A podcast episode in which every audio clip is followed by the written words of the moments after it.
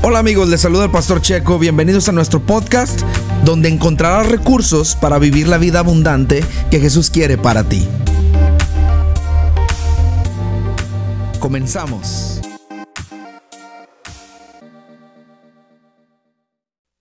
Y esta noche vamos a hablar, estamos en nuestra serie del libro de los hechos, amén. El libro de los hechos, estamos en esta serie y el día de hoy vamos a hablar acerca de la iglesia. Vamos a hablar acerca de la iglesia esta noche. Eh, si usted viene por primera vez a la iglesia o a, nuestra iglesia, eh, cada, cada mes tratamos de tener una serie de enseñanzas que tengan continuidad cada miércoles para que podamos poner un fundamento y tener un, un fuerte, eh, tal vez no un fuerte conocimiento completamente teológico, en el sentido de que un estudio teológico o escatológico pero sí poner algunas bases en nuestra vida para que no sea tan fácil que nuestra fe se mueva. Amén.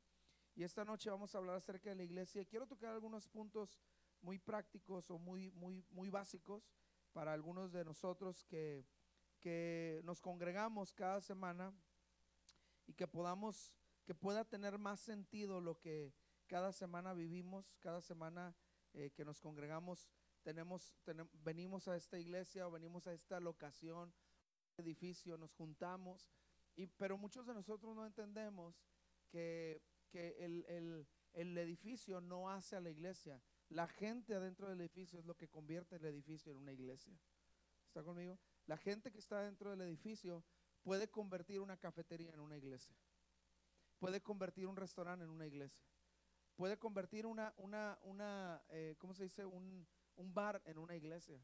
Puede convertir una discoteca en una iglesia. Me acuerdo que en el año 2003, 2004, en el 2004, me parece, este, ah, nosotros eh, estábamos trabajando para el municipio y un, había en ese momento un, un cantante eh, muy evangelístico que estaba, estaba sonando mucho en la, en la, en la radio y en, en todos lados. Eh, tenía poco de haberse convertido y estaba impactando mucho a, lo- a los jóvenes. Eh, Fermín Cuarto, no sé si alguno de ustedes lo escuchó, era un rapero que había salido de una agrupación que se llamaba Control Machete, que era rap con mucho mensaje de, de, eh, de protesta eh, contra el gobierno muchas cosas, y, este, y salió de, se convirtió y vino a Cristo, y empezó a componer canciones muy, increíblemente muy evangelísticas, y me acuerdo que eh, yo estaba trabajando para el municipio y quisimos hacer un evento para los, los jóvenes, pero que tuviera un mensaje positivo. Y me acuerdo que fui muy criticado porque en lugar de escoger una iglesia o un auditorio neutro, escogí una discoteca. Y eh, este, en aquel tiempo, eh, si, no, si, si no me equivoco, el nombre de esa discoteca era Garabatos. En aquel tiempo estaba funcionando y yo la escogí un viernes y la pedí, lo rentamos y todo, pagamos como si, como si hubiera sido un- una noche normal de evento. Y trajimos a este cantante cristiano y lo llenamos esa noche con todos los, los jóvenes, eh, por- porque quisimos hacer un evento donde la- los jóvenes pudieran sentirse en su medio, en su lugar, pero que tuvieran un mensaje. Y me acuerdo que ahí estábamos, recibimos muchas críticas, pero esa, esa noche muchos jóvenes en un evento secular aceptaron a Cristo en ese lugar. Y ese lugar, después de haber sido un concierto y haber sido una, una noche nada más de, de mensaje para los jóvenes, terminó siendo una iglesia. Porque los que terminaron aceptando a Cristo y los que ya estábamos ahí cristianos, casi todo mi staff, este, terminamos congregándonos y haciendo una iglesia. Y el nombre de Jesús se levantó en ese lugar. Por eso es muy importante que entendamos esta noche el principio o, el- el blueprint de Dios acerca de la iglesia. No sé si alguno de ustedes alguna vez ha construido o alguno de ustedes alguna vez eh, tuvo la intención de construir algo. Los ingenieros manejan unos, unos planos que se ven como esta, como esta imagen que tiene en su, en su pantalla. Se les llaman los blueprints, que son, es, es la imagen y las medidas y todos los, la- el esqueleto de un, pro- un grande proyecto se pone en estas, en estas páginas. Se, se- es, es un- es una hoja con escalas y todo está escalado ahí, todo está de tal manera diseñado que cuando, cuando uno lo ve dice, no va a caber aquí la gente. "Ah, ¿A poco ese es el baño? Se ve muy chiquito. Pero cuando está construido todo, uno dice, wow, ahora esos blueprints tienen sentido. Amén. Y eso es lo mismo que Jesús hizo cuando Él vino a la tierra. Él vino con el propósito de salvar a la humanidad. Él vino con el propósito de salvarnos, de morir en la cruz por nuestros pecados, pero Él traía bajo su, bajo su, su, su hombro, bajo su, eh, su brazo, traía unos blueprints que Dios le había dado para dejarlos en la tierra para que se estableciera la iglesia. Amén. Y esa es la razón por la que hoy esta noche, hablando del libro de los Hechos, es cuando la, es la primera vez en el libro de los Hechos. Eh, eh, présteme su atención por unos minutos nada más. Esto no va a ser muy largo, pero es la, en el libro de los Hechos es la primera vez que vemos los, los, ah, los planos o los blueprints que Dios sacó, que Jesús saca y los apóstoles empiezan a construir la iglesia y empiezan a construir y a congregar este, este grupo de personas que se consideraron la iglesia y que no era un, un, lugar físico, sino era un grupo de personas que creaban la iglesia a donde quiera que iban. No había un lugar donde la iglesia no estuviera. No había un lugar donde una casa no se convirtiera en una iglesia. No había un lugar donde un, un establo o un, un, prado, un llano se convirtiera en una iglesia. Porque el plano de Dios, el blueprint que Dios le dio a, los apóstoles, era que la iglesia se podía establecer donde quiera que estuviera dos o tres congregados en su nombre. Y eso es increíble porque de ahí empezamos a ver cómo Dios empieza a construir su iglesia. Y el libro de los hechos es la primera, el libro de los hechos es la primera manifestación, la primera manifestación de la iglesia en la tierra. Lo que Dios quería establecer ahora, lo que Dios quería eh, por, el, por, el, por el cual, el, medio por el cual Dios quería gobernar a, la tierra y gobernar el, el, sistema de gobierno, el sistema jurídico, era a través de la iglesia. Y la iglesia no es esto que se parece, no es lo que parece a nuestra imagen, sino la iglesia somos nosotros. Amén. Volte con el que está solo y dígale, si tú hoy no hubieras venido, no hubiera habido iglesia. Me gusta como los niños dicen, ¿verdad? Este, ¿Hubo iglesia? Pues, y, uno de pronto dice, pues la iglesia ahí está siempre. No, realmente no. El edificio está aquí, el templo aquí está. Amén. Y, y, hoy en día los templos no parecen templos, parecen otra cosa menos templos, ¿verdad? Porque nosotros tenemos esta imagen que usted está viendo en la pantalla como eso es una iglesia, ¿verdad? Tiene que tener estas cúpulas ahí eh, eh, puntiagudas y tiene que tener esta entrada. Y de pronto todas las iglesias deberían de tener una cruz para que puedan ser iglesias. Y, la, verdad es que esos son los edificios, esos son los templos. Y nosotros hemos aprendido. Y, y, hay algo muy particular que a mí me pasa. A mí me pasa que cuando voy a visitar ciudades o cuando estoy en algún lugar, siempre estoy imaginando iglesias en ciertos lugares. Hace un tiempo, no sé si usted se recuerda, que desocuparon este, este lugar de pizzas que era como un buffet también. Peter Piper Pizza. Lo desocuparon. Y, cuando lo desocuparon a la semana que quedó vacío, yo pasé por ahí y, pensé, ah, wow, aquí estaría bien hacer una iglesia. ¿verdad? Porque uno a veces en la mente, los pastores o los que vivimos en, el ministerio todo el tiempo, siempre estamos pensando dónde poner una iglesia. ¿verdad? wow, aquí estaría bien para poner una iglesia. Y después a los días, eh, gente de aquí en la iglesia empezó a decirme, pastor, ya vio que se desocupó ahí, ahí podemos hacer la iglesia. Oh, ahí podemos, estaría bien padre, porque ya hasta tiene los jueguitos. No sé si querían ir a jugar a la iglesia o, ir al, culto, ¿verdad? Tal vez por eso Dios no nos permitió estar ahí porque dijo, no, van a, se van a distraer mucho con los jueguitos. Este, pero lo malo es que cuando se fue Peter Piper se llevaron todos los jueguitos, entonces no había nada de eso. Y otro me dijo, pastor, eh, ya tiene la cocina. Yo dije, ¿vamos a ir a la iglesia o vamos a ir a comer? Entonces, vamos a, vamos a leer este pasaje en Mateo capítulo 16, versículo 21. Y de ahí vamos a ir a ver algunos puntos que quiero enseñarle hoy acerca de lo que la iglesia debería de parecer y lo que no se parece. Pero vamos a, vamos a, confiar en el Señor que va a llegar a hacer eso la iglesia. Amén. Eh, Mateo capítulo 16, versículo 21. Dice, desde entonces comenzó Jesús a declarar a sus discípulos que le era necesario ir a Jerusalén y padecer mucho de los ancianos, de los principales sacerdotes y de los escribas, y ser que, ser que, muerto y resucitar al tercer día, hablando de su propósito de él. Ese era el propósito de Jesús, ser muerto y resucitar al tercer día. Ahora, si, si usted no se acuerda, o tal vez usted no estuvo en Semana Santa aquí por la iglesia, estuvimos hablando de eso. El Espíritu Santo, eh, Jesús les avisó que iba a resucitar, y cuando Él se presenta con ellos, están todos con miedo, y Jesús les dice, ¿Por qué dudan? ¿No creyeron lo que les dije? Y ellos como que, ¿de qué nos dijiste? Pues Jesús había dicho que iba a resucitar. Aquí Jesús ya les había dicho, voy a resucitar. No pasa nada, si me muero no se preocupen, voy a resucitar. ¿Está conmigo? Y luego, este, en la semana pasada que hablamos del Espíritu Santo, volví a enseñar el mismo principio. El Espíritu Santo estaba aquí para recordarles que Jesús iba a resucitar y para recordarnos a nosotros que Jesús no quedó muerto, sino que resucitó. Es la obra del Espíritu Santo. Amén. Y la semana pasada estuvimos hablando acerca del carácter del Espíritu Santo en nuestras vidas que viene para hacernos creer, caminar, hablar y parecer a Jesús en la tierra. ¿Está conmigo? Si usted no lo escuchó, eh, vaya al, Facebook y ahí está toda la, la enseñanza de la semana pasada. Pero ahora vamos a ir a esta parte, versículo 22. Entonces Pedro, tomándolo aparte, comenzó a reconvenirle. Diga conmigo, reconvenirle. La palabra reconvenir significa que lo piense, que piense el trato una vez más. Piénsalo bien, Jesús, le empezó a decir Pedro. Piensa bien lo que estás diciendo. Como que no tiene sentido que andamos aquí y luego te vas a morir. como que no te da miedo. Pedro tal vez le empezó a decir estas palabras. Me imagino yo, no dice la Biblia, pero me imagino que, Jesús que Pedro le había dicho, oye, Jesús, pues andamos bien, andamos buena onda, ¿por qué te vas a morir? Mira toda esta Me imagino que Pedro hasta le ha de haber dicho, mira toda la gente que nos sigue, tienes, tienes 5 mil, 10 mil followers.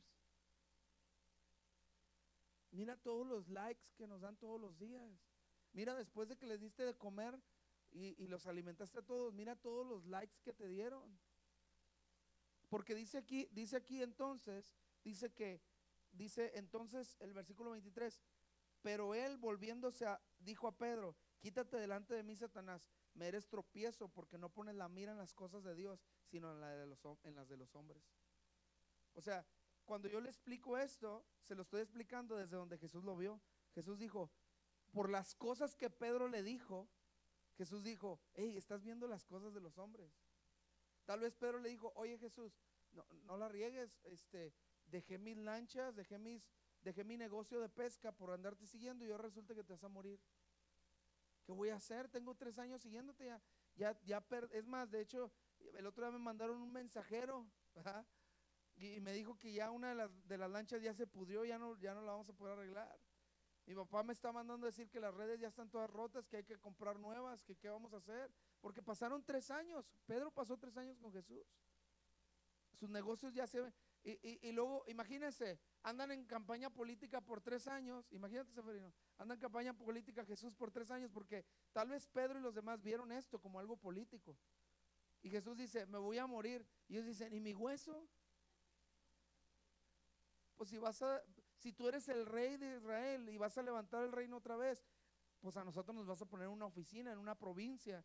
Vas a, a lo mejor me va a quedar en la casa de Herodes. El otro día estaba viendo un documental que me llamó mucho la atención. Es un documental que se llama Las horas antes de, la muerte de Jesús.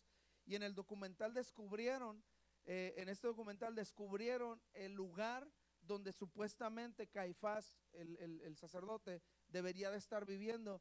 Y supuestamente eh, era, un, supuesto por lo que pasó en la Biblia, que, eh, Pilatos vivía en la casa de Caifás y descubrieron que era una mansión, la del sacerdote que tenía albercas, que tenía saunas, que tenía gimnasio, tenía televisión, internet. ¿Sí? Tenía todas las comodidades. Y parece ser que la muerte de Jesús, e, esto es lo que estudiaron ahí en ese documental, dice, parece ser que la muerte de Jesús tuvo mucho que ver con un, con un intercambio político. Porque a Caifás, el sumo sacerdote, le era incómodo Jesús porque no podía seguir dominando al pueblo. Y para Pilatos le era incómodo también eh, Caifás y Jesús porque eh, eh, Pilatos tenía que gobernar esa, esa, provincia que le había sido entregado por el emperador romano. Y había mucha incomodidad. Entonces, ¿qué dijeron? Se pusieron de acuerdo y dijeron, vamos a matarlo. Esto es lo que decía el documental. Y tiene mucho sentido porque realmente Jesús venía pregonando y diciendo, yo soy el rey de los judíos. Imagínense. Y la gente se levanta. Entonces, ahora vamos a regresarnos al punto donde estaba. Y ahora Pedro le dice, Jesús, pues yo quería la casa de Caifás. O sea, tiene internet, tiene alberca, tiene todo. Imagínense, Pedro estaba pensando en esto. Y Jesús le dice, ¿sabes qué? Quítate de mí, Satanás. Mira ese estorbo, me está estorbando, porque a lo mejor Jesús también puede ser que haya empezado a pensar, ah, a lo mejor, y de pronto reaccionó. Ahora usted dice, no, Jesús tenía bien claro su plan. Dice la Biblia que Jesús fue y oró y le dijo, Padre, si puede pasar de mí esta copa, ¿qué quiere decir? Que ya se andaba echando para atrás. Pero reacciona Jesús y dice, bueno, pero que no se haga mi voluntad sino la tuya. Y dice, Señor, mi voluntad es que vayas a la cruz. Y empieza la cosa. Llega Judas y ya sabe todo lo que pasó. Si no sabe lo que pasó, venga la próxima Semana Santa. Entonces vamos a seguir leyendo porque este no es el punto. Y le estoy explicando todo esto para que entienda por qué Jesús estableció la iglesia. Versículo 24. Entonces Jesús dijo a sus discípulos, si alguno quiere venir en pos de mí, niéguese a sí mismo y tome su cruz y qué? En follow me. ¿Sí? ¿Cuántos de ustedes me siguen en el Instagram? Como tres o cuatro. El otro día me di cuenta y me dio mucha tristeza. Como tres, cuatro hermanos, el, domingo en la tarde, después de que dijimos, el servicio se va a transmitir, el domingo en la tarde me llegaron notificaciones como de tres, cuatro hermanos que ya tienen como dos años en la iglesia y apenas descubrieron que teníamos página de Facebook en la iglesia. Y, casi les mandó un mensaje, hello. Pero dije, no, a lo mejor los hermanos acaban de abrir su Facebook. ¿Okay? Mire lo que dice, niéguese a sí mismo y tome su cruz y qué. ¿Y qué? Subraye eso porque eso es parte de lo que la iglesia es. Subraye, y tome su cruz y sígame. Póngale ahí, eh, eh, es que eh, raye ahí donde dice sígame, enciérrelo en un círculo. Si usted viene por un milagro o viene por una sanidad o viene por una solución, o viene por porque lo trajeron, no importa. Subraye, sígame, porque esto es clave para nuestra vida como iglesia. Usted es la iglesia y si usted hoy viene esperando una respuesta, necesita primero ser la iglesia para que esa respuesta llegue a su vida. La primera palabra clave aquí es sígueme, ¿ok? Y mire lo que dice, dice el pasaje. Porque todo aquel que quiera salvar su vida, ¿qué? Léalo fuerte, no, no, se los, no los vamos a matar ahorita. ¿okay? Léalo fuerte, dice, porque todo aquel que quiera salvar su vida, ¿qué va a pasar con el que quiera salvar su vida?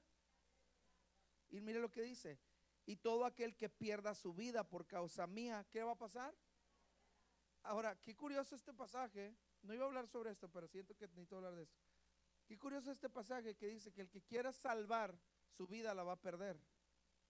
Pero el que pierda su vida por mi nombre, dice, la va a hallar. Quiere decir que el que piensa que tiene su vida no la tiene. Ni siquiera sabe cuál es su vida, ni siquiera sabe nada de su vida. Y el que piensa que tiene su vida, aún lo que no sabe que tiene, lo va a perder. Pero el que la pierde por Jesús, al final encuentra realmente qué era su vida, encuentra el propósito. Cuando uno pierde todo por el Señor, uno encuentra propósito en el Señor. Uno le encuentra, como que le haya la onda de, de qué se trata la vida. He encontrado mucha gente y mucha gente aquí me ha dicho, pastor, antes yo estaba haciendo todo esto y ahora que estoy en el Señor, he dejado de hacer muchas de esas cosas porque ahora como que, como que entiendo de qué se trata la vida. Porque el que, el que trata de, el que trata de salvar su vida haciendo esto y lo otro, al final termina perdido. Pero dice el Señor, el que pierde su vida por mi causa, ¿por qué? Por la palabra que subrayamos antes, por seguirlo a Él. En el seguir a Jesús encontramos cuál es la razón por la que estamos viviendo. Amén. Dígale que está a su lado. Si sigues a Jesús vas a encontrar eh, eh, la razón por la que vives. Versículo 26. Dice el versículo 26. Porque ¿qué aprovechará al hombre si ganare todo el mundo y perdiere su alma? ¿O qué recompensa dará el hombre por su alma? Están muy fuertes los versículos, pero no voy a hablar de eso. Estoy resistiéndome. Versículo 27. Porque el Hijo del Hombre vendrá en la gloria de su Padre con, su con sus ángeles y entonces pagará a cada uno conforme a sus obras. Vamos al versículo clave. De cierto, de, de cierto digo que hay algunos que están aquí que no gustarán la muerte hasta que hayan visto el Hijo del Hombre viniendo en qué? ¿Viniendo en qué? En su reino. Ahora, fíjese lo que pasó aquí. Jesús explica acerca de seguirlo. Ahora vamos a regresarnos al versículo 16. Perdón, al versículo 15. Él, él les dijo, ¿y vosotros quién decís que soy yo? Fíjese lo que dice, versículo, versículo 15, por favor. ¿Y vosotros quién decís que soy yo? Eh, Mateo 16, 15. 16. Respondiendo Simón Pedro dijo, tú eres el Cristo, el Hijo del Dios viviente. Entonces le respondió Jesús, bienaventurado eres Simón, hijo de Jonás, porque no te lo reveló carne ni sangre, sino mi Padre que está en los cielos. Versículo 18. Y yo también te digo que tú eres Pedro, y sobre esta roca, se fijó que ya no le dijo Simón, ahora le dijo Pedro.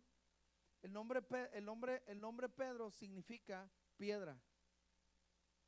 ¿Está conmigo? Piedra, conmigo, piedra. El nombre Pedro significa piedra. Y mire lo que dice aquí.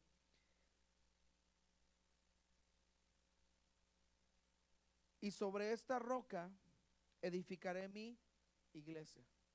Sobre esta roca edificaré mi iglesia. Y mire lo que dice. Y las puertas del Hades no prevalecerán contra ella. Y a ti te daré las llaves del reino de los cielos, y todo lo que atares en la tierra será atado en los cielos, y todo lo que desatares en la tierra será desatado en los cielos. Entonces mandó, mandó a sus discípulos que a nadie dijesen que él era Jesús el Cristo. Tú eres Pedro, y sobre esta roca edificaré mi iglesia. Cuando Jesús les pregunta a ellos, ¿quién dice la gente que soy? Y ellos empiezan a decir, los profetas, esto, lo otro, aquí, allá.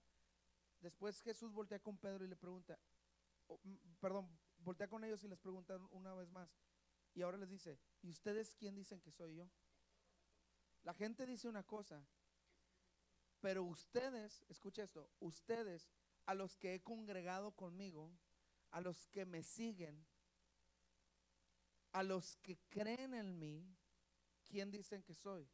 Y entonces Pedro contesta, Pedro es el que contesta. ¿Está conmigo? La pregunta no se la hizo Jesús a Pedro. Quiero aclarar este punto porque es muy importante. Jesús no le hizo la pregunta a Pedro. Jesús le preguntó a todos. ¿Sí? Y el que contestó fue quién? Jesús, hagan de cuenta que están aquí usted, este grupo de aquí, mis, followers aquí, y yo les digo, ok, ¿quién dice, quién dicen aquí en del río que soy yo? No, pues que Cisneros. No, pues que un ratero. No, pues que esto. No, pues que, eh, eh, que un raro. No sé qué. Ok. No me preocupan ellos. Ahora les voy a preguntar. ¿Y ustedes quién dice que soy? Y de pronto ya saben, ya conocen a Yamile, ¿verdad? Amén, hermanos. Y dice Yamile, dice Yamile, pastor, usted es el mero pastor, el mero bueno, el mero, mero sabor ranchero. ¿Sí? Y entonces yo le hablo a Yamile, pero hablándole a todos. ¿Sí? ¿Me está, ¿Me está entendiendo? Vamos a cambiar de grupo. Vamos a cambiar y vamos a ir con las verdaderas fans del pastor acá de este lado. ¿Ok? ¿Estamos? Entonces, hagan de cuenta, hermanas, que yo les pregunto, hermanas, en lo, allá eh, eh, entre la gente, ¿qué, ¿quién dicen, ¿qué dicen que soy? Y la hermana Esperanza dice, no, pastor, ahí en el proyecto dicen que cuidado, que, vaya ahí porque está muy joven, que no sé qué. Y luego acá dice la hermana, la hermana eh, Hermelinda dice, no, dicen que, que ahí nomás, nomás lo usan a uno para limpiar. Y luego dice la hermana acá, no, pastor, pues a mí me dijeron que tuviera cuidado que porque estaba muy guapo y muy joven. ¿Sí? ¿Está, conmigo? Y luego yo les pregunto, ¿ah, eso dice la gente? Sí, sí, pastor, sí. Y luego les digo, ¿Y ustedes qué dicen que soy? Ahí es donde está la verdad. No en los que no se congregan, sino en los que se congregan. ¿Está conmigo?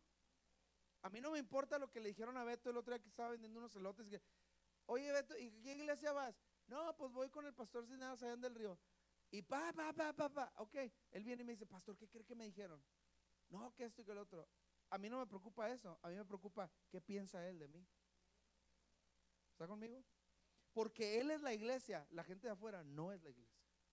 Y Jesús les pregunta a ellos, a ellos, a todos les pregunta, ¿y, ¿y ustedes quién dicen que soy? Entonces, siempre hay alguien, ¿se han fijado que aquí en la iglesia también siempre hay alguien que me quiere contestar en medio de la predicación? ¿Sí, verdad? Siempre hay alguien así. Y en este caso era Pedro. Y Pedro dice, maestro, porque acuérdese que más adelante le leí que Pedrito andaba detrás de un hueso. Pedrito andaba como que posando de la mano de, eh, soy la mano derecha, porque Pedro sabía que le caía bien a Jesús, porque siempre que, que jalaba a alguien, siempre lo jalaba también a él. ¿Está conmigo? Siempre que acercaba a alguien Jesús, acercaba a Pedro. ¿Sí? Entonces, Pedro sale como así, como, como viene acá y dice, Jesús, tú eres el Cristo.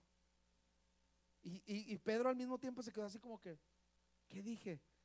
Y Jesús voltea y le dice, bien has dicho, Pedro, porque esto no lo hablaste porque sabes, lo hablaste porque el Espíritu Santo te hizo hablarlo. Para que la iglesia, los que estaban ahí, lo escucharan.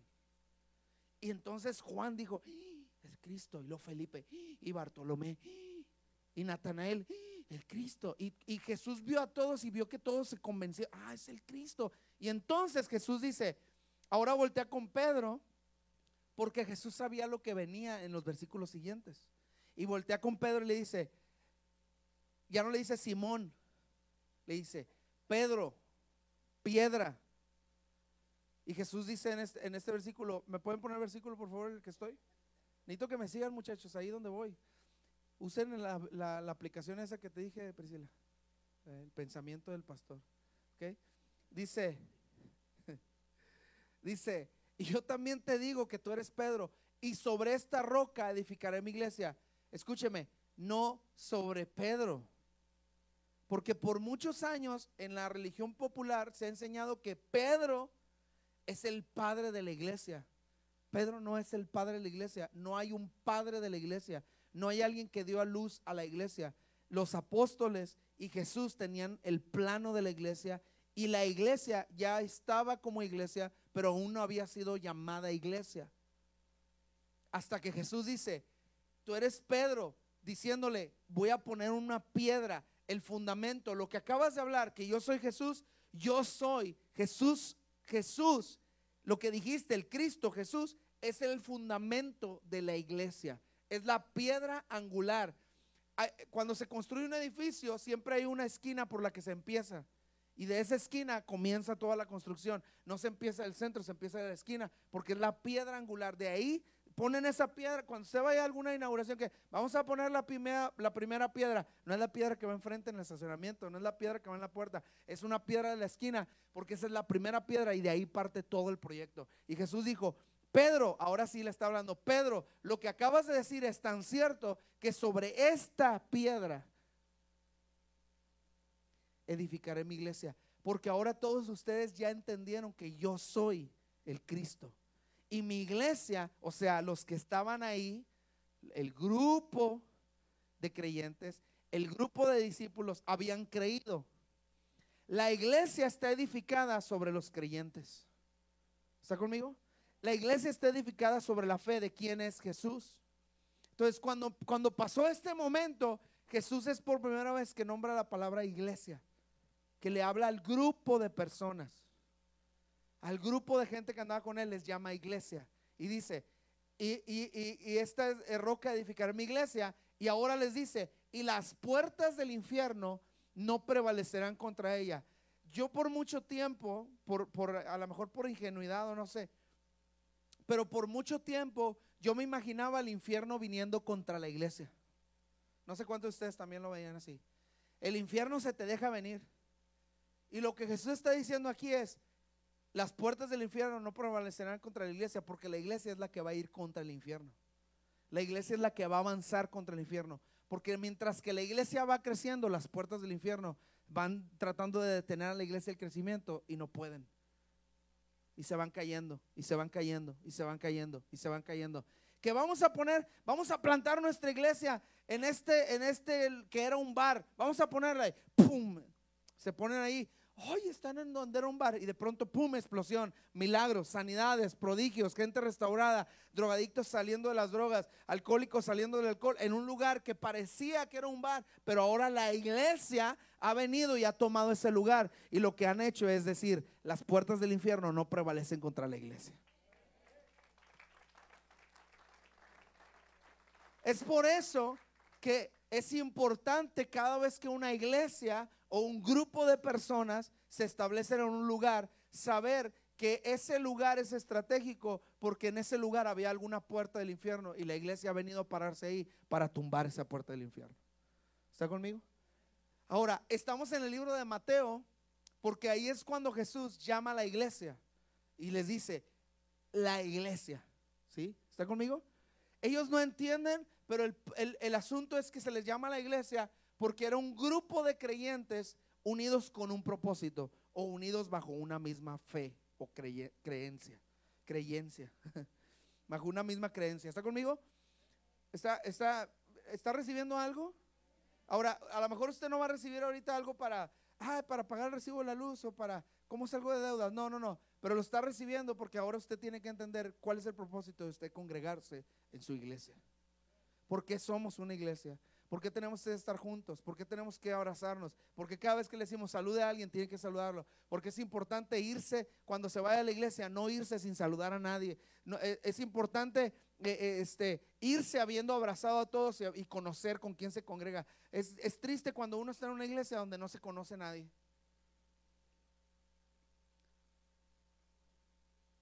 ¿Verdad? Es triste estar en un lugar donde no se conoce la gente. Donde se, donde, ah, se llama Seferino, uy, ni sabía. Nomás una vez lo vi allá en el gas. Me fueron a cortar el gas y ahí salió. Ah, usted va a la iglesia donde yo voy.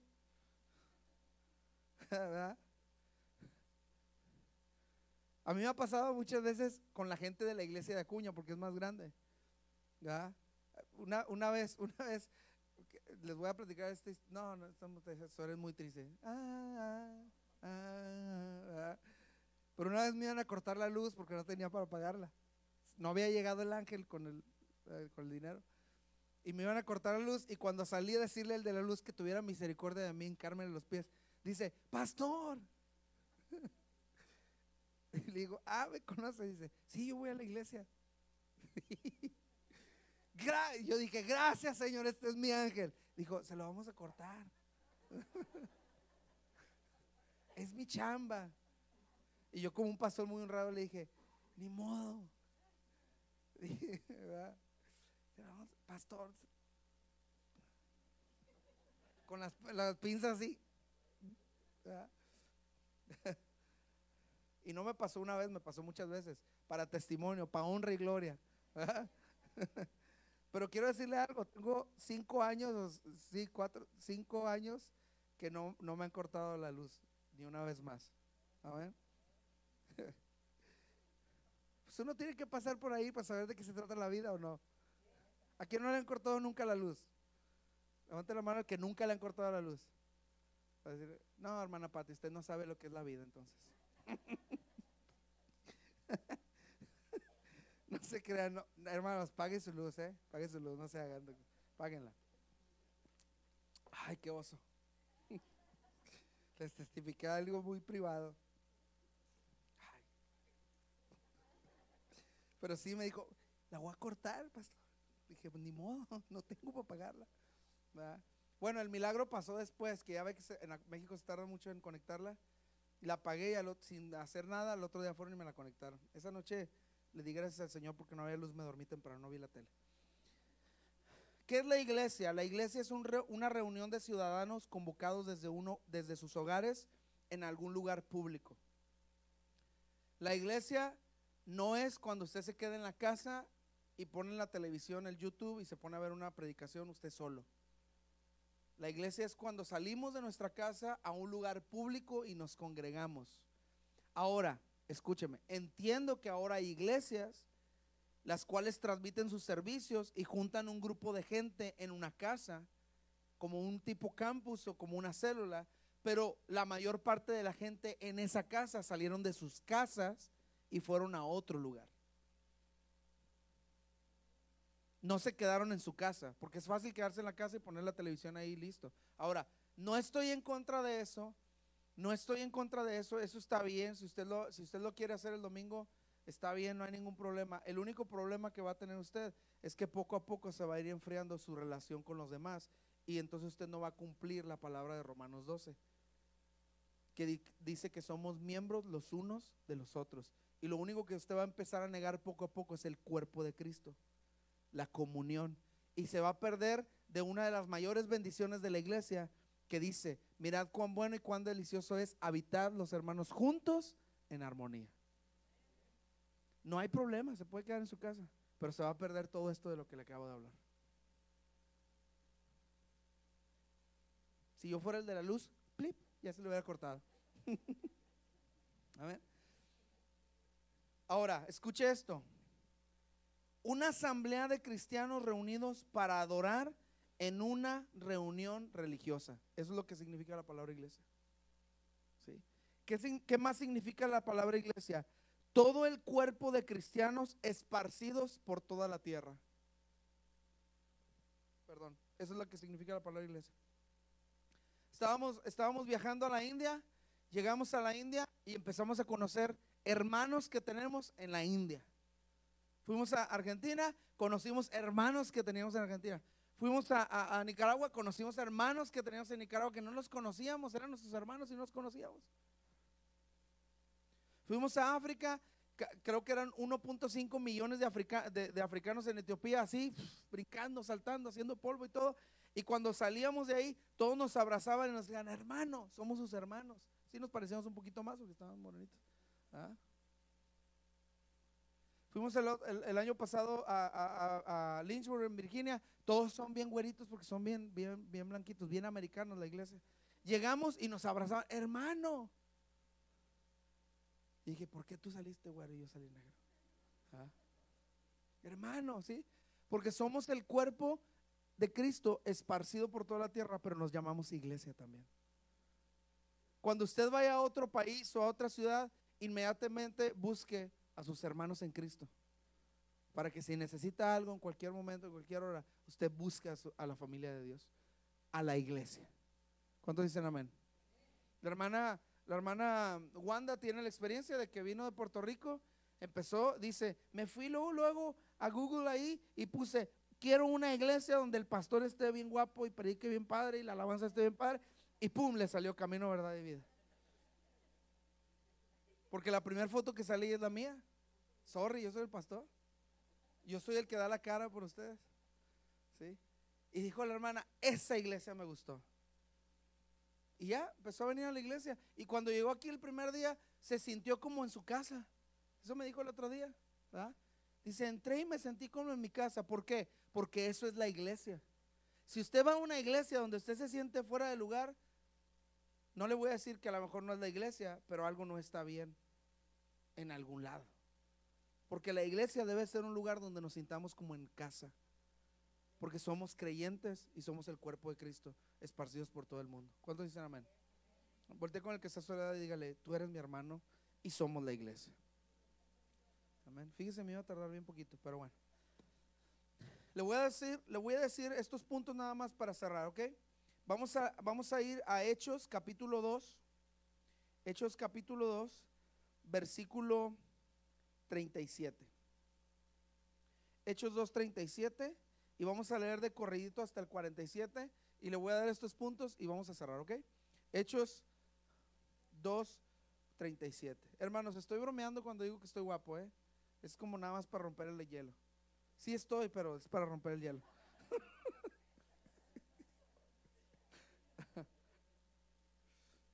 Pura inseguridad el pastor. Bueno, mi mamá siempre me ha dicho eso, que de los tres soy el más guapo. Eso me dice mi mamá. Y se lo dice a ellos también. Y soy el favorito.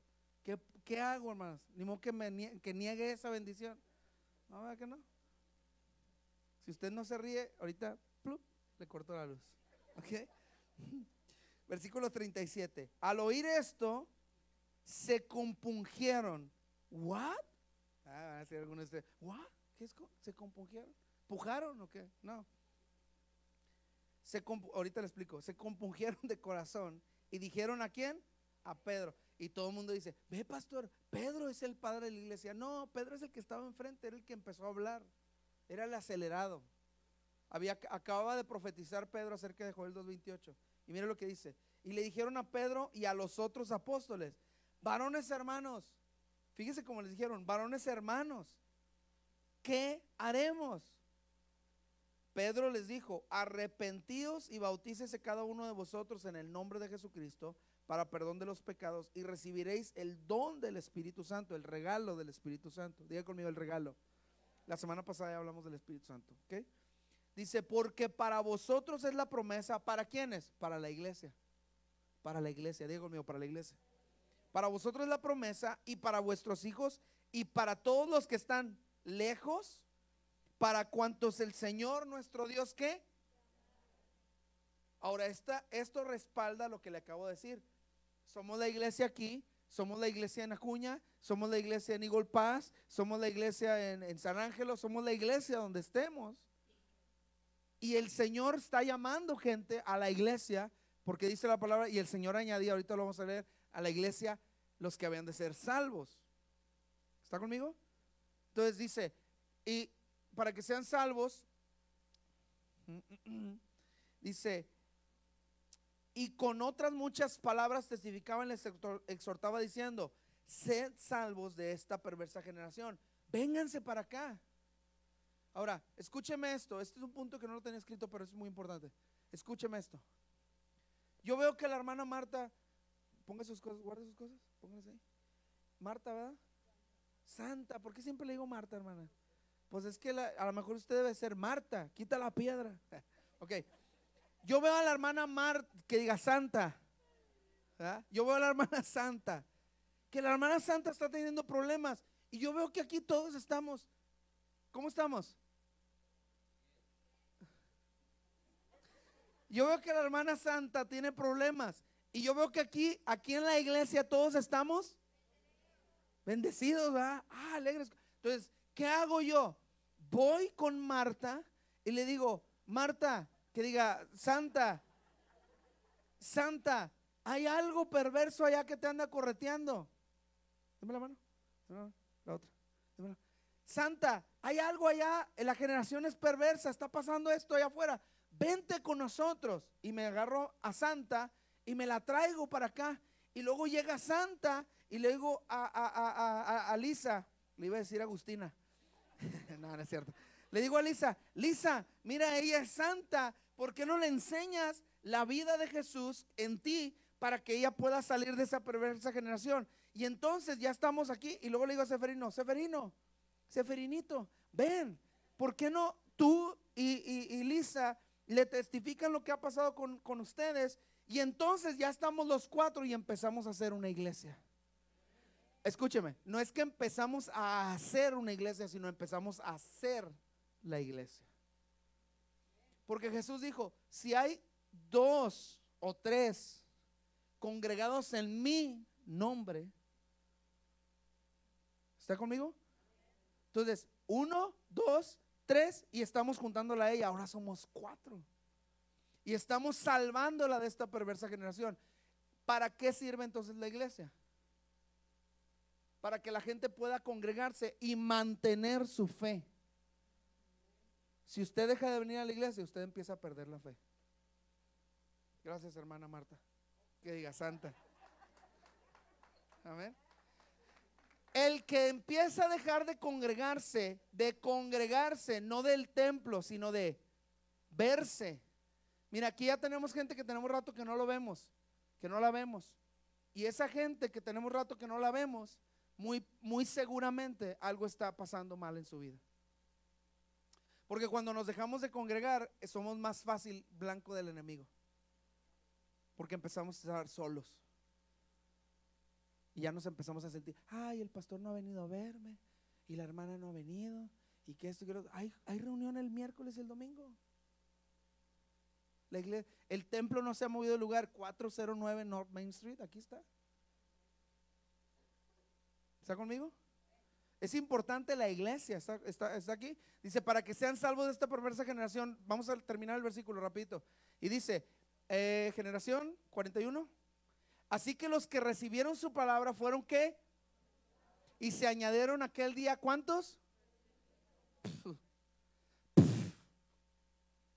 Imagínate, había 120 en un cuarto orando.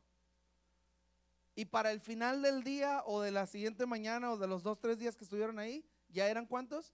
3120. ¿Sabe por qué? Porque entendieron el principio, leyeron los planos. Dijeron, de esto se trata la iglesia. No se trata de un lugar, no se trata de una marca, no se trata de, una, de, una, de un sello, no se trata de un logotipo, no se trata de un color, se trata de Jesús. Eso es la iglesia. La iglesia se trata de Jesús. ¿Está conmigo? Y mire lo que dice, se añadieron como tres mil personas y perseveraban en la doctrina de los apóstoles, en la comunión unos con otros, en el partimiento del pan y en las, en las, en las, en las, en las, versículo 43, y sobrevino temor a toda persona y muchas maravillas y señales eran hechas por quienes, por quienes, por quienes, por los apóstoles, versículo siguiente, todos los que habían creído estaban qué, todos los que habían creído estaban qué,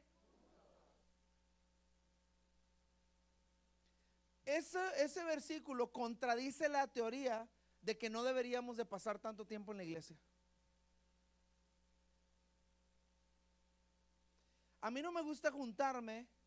Si a mí me invitan a ver un partido de fútbol y hay puros americanistas, no me siento a gusto. Yo le voy al Santos. Yo quiero estar con los que le van al Santos. Amén. Gracias, Señor. Ya la, gané para los Santos. ¿Sí? Ahora que estaba eh, el Super Bowl, otra vez los Patriots, gracias a Dios, volvieron a ganar. Pero yo no dije nada porque aquí todos le van a los Cowboys. Y los Cowboys ni los invitaron, creo que a los, a los juegos del, de esta temporada, creo. ¿O sí los invitaron, hermano Juan? Bueno, con todo y cheating, levantaron el trofeo, ¿verdad? Por eso, porque porque no voy del mismo asunto, no me junto. Pero ¿qué de los que creemos en Jesús? ¿Qué de los que creemos en Él? ¿Qué de los que creemos que Él es verdaderamente el Rey? ¿Qué de los que creemos que verdaderamente Él resucitó? Dice, ¿tienen que estar qué? Juntos. Dice, permanecían, estaban juntos. Y luego todavía más para agregar, para echarle más queso a los nachos. Dice, y tenían todas las cosas en común. Todas las cosas en común. Y no voy a entrar en esos temas, pero mire lo que dice el versículo siguiente y vendían sus propiedades y sus bienes y los repartían a todos según la necesidad de cada uno. Versículo siguiente. Y perseveraba, perseverando unánimes cada día en su casa.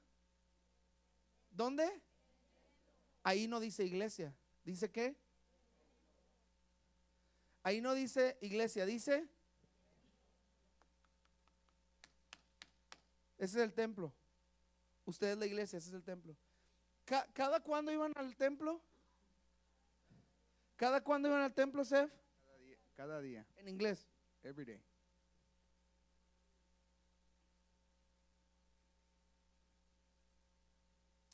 Esa era una iglesia bien poderosa. Que convirtieron a tres mil. Así. Y luego mire lo que dice Celeste. Fíjate lo que dice ahí enseguida. Dice, y él eh, dice, eh, ya me lo movieron, ¿qué pasó? Regresalo.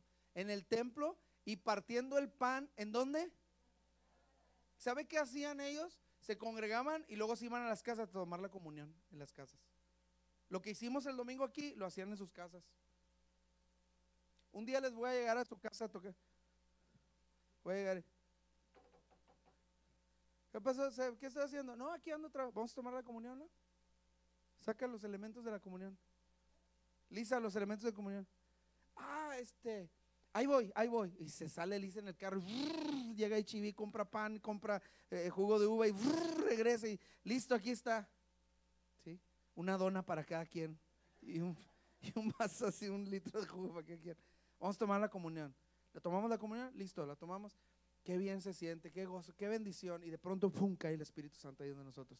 Llega la tía de Seferino, la tía, y llega a tomar fotos de la tía, y luego llega la otra tía, y, todo, y de pronto, pum, cae el Espíritu Santo. Se convierten, se arrepienten y se empiezan a congregar. Porque eso es lo que pasaba. Y luego dice, en las casas comían juntos con alegría y sencillez de corazón. Y luego dice que, alabando a Dios y teniendo favor con todo el pueblo. Y el Señor añadía cada día, no cada mes ni cada semana, ni cada domingo. Esto es lo que yo estoy buscando para nuestra iglesia. Every day. Dice que el Señor añadía, ¿cuándo? Cada día. Cada día. ¿Qué? ¿A la qué? ¿A la qué? No al templo, a la iglesia, los que habían de ser salvos. El problema que tenemos aquí es que usted todavía no se ha creído que es la iglesia, usted piensa que la iglesia es este lugar. El problema que tenemos hoy en día es que nosotros la iglesia no estamos representando bien la iglesia y por eso el Señor no está añadiendo a nosotros los que han de ser salvos. Y cada día tus compañeros del trabajo están esperando ahí a ver qué va a hacer la iglesia que está aquí en mi trabajo. Ahora usted ya, la semana pasada le dije, el Espíritu Santo los quiere mover por el Espíritu Santo. Ahora, entiéndame esto, ahora entienda que usted es la iglesia, no el templo. La iglesia donde quiera que usted está. Y usted puede soltar un cultazo ahí donde usted está. Usted puede hacer una oración, usted puede hacer un milagro. Puede pasar lo que deba de pasar y de pronto en un solo día pueden agregarse a la iglesia por medio de la iglesia que es usted. Uno, dos, tres, cuatro, cinco. Esto ha dejado de pasar en la iglesia. Estamos tan cómodos siendo el templo. Estamos cómodos siendo el templo, pero no la iglesia. ¿Qué es siendo el templo? El edificio. Pero la iglesia dice que hacía que el lugar, que los lugares temblaran, les tenían respeto, les tenían favor, dice, y vino un, sobrevino un, un temor y favor sobre la iglesia. No sobre el templo, sobre la iglesia. Tú eres la iglesia. Tú eres, ustedes son la iglesia. Usted es la iglesia. Cada vez que usted se va a su casa, aquí se queda el templo, pero la iglesia se va aquí a la otra esquina. Y ahí está en su casa usted, usted es la iglesia. Y de pronto llega Hermelinda y están, están juntas las dos. Y de pronto llega alguien más, son la iglesia juntas. ¿Sí me está entendiendo el poder que tiene entender que es la iglesia? El libro de los hechos. No es el templo, es la iglesia. Y lo que importa no es el templo, lo que importa realmente es la iglesia. Porque usted y yo podemos irnos al parque cada domingo y hacer la iglesia sin importar si hay templo. Y podemos pararnos ahí con unas guitarras nada más y hacer la iglesia ahí. Y la gente va a ver a la iglesia, no el templo. Y ahora lo que estamos viendo son los templos, no la iglesia. Nos interesan mucho los templos y no la iglesia. Cuando nosotros estuvimos en la India, hermanos, no había una cuadra sin templos. Tienen más de, más de, más de, de, eh, eh, ¿cuántos? ¿500 millones? ¿O 5 millones? No sé, 5 millones, 500 millones de dioses en la India. Cada, cada casa casi tiene un templito. Y ahí tienen adentro una tortuga ninja y, y un, y un este, esto y un Santa Claus y esto y lo otro. Y muchos, adentro de ese templito tienen muchos dioses. Porque en la India adoran un montón de dioses. Y lo más interesante para mí en la India fue que le pregunté al pastor, pastor, ¿cuántas iglesias tienes? Y me dijo, tenemos 58 iglesias. Y dije, 58. Y dijo, sí, lo que pasa es que toda la gente de mi iglesia hace iglesia en su casa. Entonces en la semana se juntan en las casas y hacen iglesia y se llaman iglesias, no se llaman células, se llaman iglesias. Porque se juntan en las casas. Dice, y de esa manera estamos ganando la ciudad para Cristo. Está bueno este tema. Este tema está bueno. ¿Qué era el propósito de la iglesia en el principio? Número uno, ganar almas para Cristo. Número dos, establecer la doctrina de Jesús o el Evangelio del Reino. Y número tres, levantar discípulos. Ninguna de las cosas que está haciendo la iglesia hoy en día en general. Yo sé que muchas las están haciendo. Amén. Pero muchos de la iglesia no lo estamos haciendo. La iglesia es un lugar donde la gente debe de encontrar libertad del pecado y la opresión. Cuando se junten con usted y cuando vengan y se congreguen, la gente tiene que sí o sí, diga conmigo, sí o sí. Diga sí o sí. Le voy a decir eh, otra cosa que tiene que decir, a riñón. Diga riñón. Si una persona viene a esta iglesia, a esta iglesia, no al templo, a esta iglesia, tiene que encontrar libertad a través de ustedes. Cuando entre y lo ve que está danzando, ¡uh! ¡Aleluya! ¿Qué tiene? Yo quiero eso que tiene. algunos de ustedes les da vergüenza danzar Y otra persona está esperando a ver si usted danza para él anhelar eso que usted tiene, libertad. Y la gente debe encontrar que salir de la opresión del enemigo. Hay mucha gente que viene a la iglesia bien oprimida, bien oprimida. ¿Qué otra cosa debe haber en la iglesia? Debe ser un lugar de fe. Un lugar, diga conmigo, de fe. ¿Todos los que están aquí creen? ¿O hay algún desanimado aquí que dice, no, pastor, pues es que usted no sabe cómo está la vida? Y el dólar subió y que Trump y que el muro y que encontraron agua en Marte, pero va a salir bien caro los viajes hasta Marte. No, quién sabe qué va a pasar, ya se va a acabar el mundo. ¿O aquí todos tienen fe? ¿Seguros que tienen fe? Bueno, ahorita, ahorita vamos a ver si es cierto. Ahorita vamos a, a bailar. Y número tres, debe ser un lugar donde la gente encuentra victoria. Victoria sobre el pecado, victoria sobre la muerte, victoria sobre cualquier cosa, victoria. Diga conmigo victoria. Levante su mano y diga victoria. Levante, pero no, hermana, victoria. Victoria. Y otro, victoria. No, levante la victoria. Si saben si han visto alguna alguna película, si usted no cree que es pecado ver películas, ¿han visto alguna vez cuando alguien Rocky, ¿vieron a Rocky? Levantaba la mano así, ¿sí lo vieron? ¿Sí o no? A ver, levanta la mano de Victoria. Ah, ya se vio diferente. Pero ahorita, levanta la mano de Victoria. Victoria. Eh, eh. ¿Está bien? Debe ser un lugar de victoria. ¿Cuál era el fundamento de la iglesia primitiva? El fundamento de la iglesia primitiva eran dos cosas muy particulares, que en esta iglesia creo que las tenemos. Número uno, el Espíritu Santo. La iglesia primitiva no se movía sin el Espíritu Santo. Para todo era el Espíritu Santo.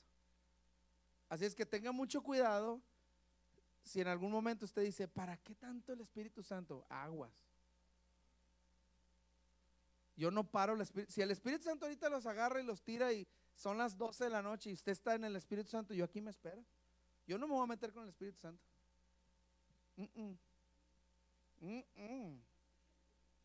No, si el Espíritu Santo quiere hacer algo, yo le digo, Espíritu Santo, yo estoy afuera, tú eres. Porque Él fue el que empezó la iglesia y Él es el que la puede terminar. Dígale que está a su lado, ni, le hagas show al Espíritu Santo. Honralo, respétalo, adóralo, exáltalo, dale su lugar, porque así debe de ser. Amén. Y número dos, la iglesia estaba sentada, fundamentada en las enseñanzas de Jesús en el reino de, en el reino de los cielos, en las enseñanzas de Jesús. Gracias por escuchar nuestro podcast. Espero que haya sido de bendición para tu vida. Te invito para que te suscribas en cualquiera de nuestras plataformas y actives las notificaciones.